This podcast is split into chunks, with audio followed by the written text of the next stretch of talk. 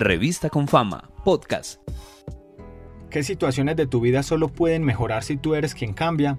Daniel Calle es un ingeniero mecánico que en su etapa universitaria se cuestionó lo que había estudiado y a los 24 años se decepcionó del mundo laboral hasta sentirse frustrado de su relación con el trabajo. Estaba insatisfecho. Sin embargo, esa misma insatisfacción le enseñó que cuando una situación no se puede cambiar, es uno quien debe transformarse. ¿Cómo transformó su insatisfacción en proactividad?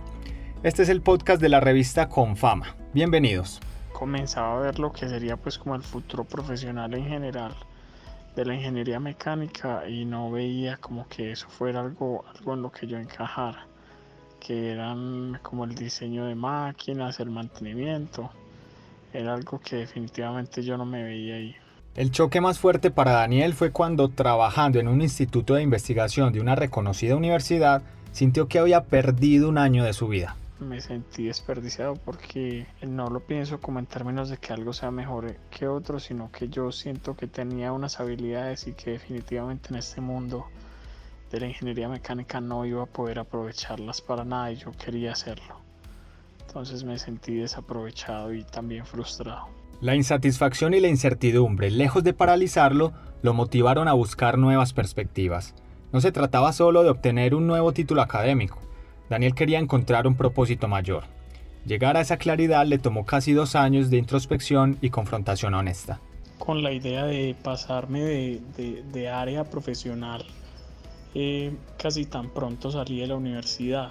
Yo realmente me sentía conforme con lo que había estudiado, eh, pero tampoco sabía qué quería hacer. Eh, ahí fue que me empecé a preguntar lo que quería y me tomó casi un año, un año y medio llegar a que me gustaba mucho el tema de la programación combinado con matemáticas, que hoy en día pues se, conversa muy bien en el mundo de la ciencia de datos. Em, empecé con un curso en Globant, eh, una empresa pues bastante, bastante conocida que ofrece cursos para la gente eh, yo tomé un curso allá de programación y eso me motivó a seguir, a seguir avanzando, a seguir estudiando. Eh, luego seguí con cursos en internet, estilo Coursera. Eh, hice varios más o menos por 8 o 9 meses. yo tenía un trabajo tiempo completo, entonces pues digamos que no le podía dedicar tanto tiempo como quería y necesitaba seguir trabajando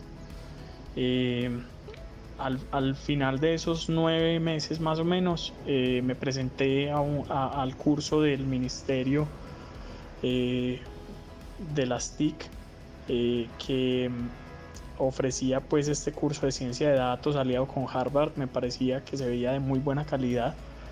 apliqué, tuve que hacer un examen, era un curso que era dictado en inglés casi en el 100% y se debía hacer un proyecto con alguna entidad ya sea pública o privada.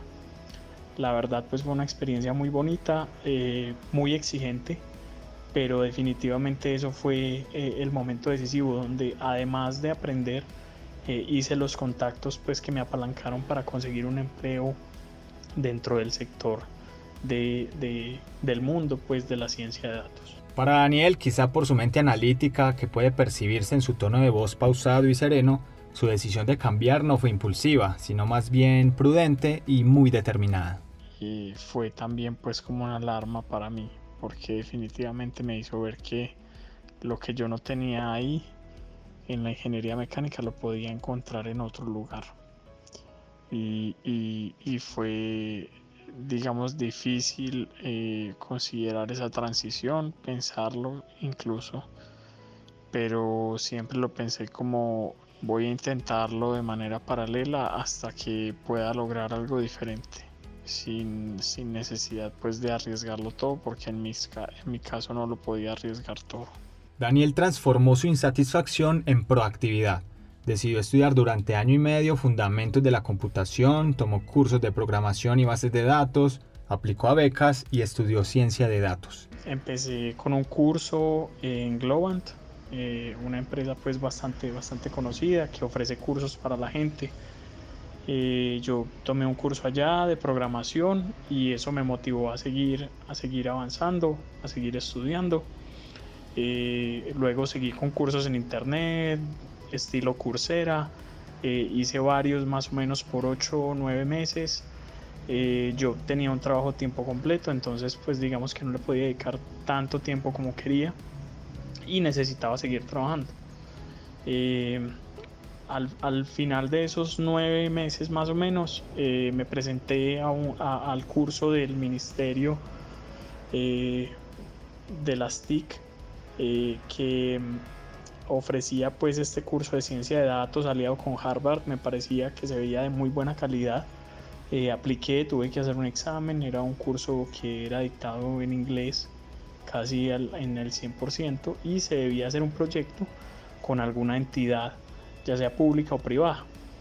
La verdad pues fue una experiencia muy bonita, eh, muy exigente, pero definitivamente eso fue eh, el momento decisivo donde además de aprender, eh, hice los contactos pues que me apalancaron para conseguir un empleo dentro del sector de, del mundo pues de la ciencia de datos. En agosto de 2020, Daniel se graduó con honores como científico de datos. Fue uno de los 205 colombianos que entre 12.198 aspirantes culminó el programa Data Science for All del Ministerio de Tecnologías de la Información y las Comunicaciones. Hoy, con 28 años, Daniel no se arrepiente de sus decisiones creo que a nivel de estudio y de aprendizaje sí fue un error lo que estudié. Eh, pero creo que lo supe aprovechar muy bien y, no me arrepiento. Em, sí. ¿Recuerdas la pregunta inicial? ¿Qué situaciones de tu vida solo pueden mejorar si tú eres quien cambia? De todas las cosas que no puedes controlar, ¿qué puedes hacer que sí esté bajo tu control? porque hay que recordar en defensa de la insatisfacción productiva que si el mundo no cambia, yo sí cambio.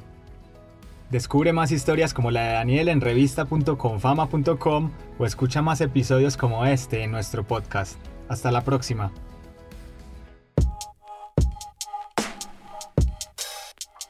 Revista con Fama, podcast.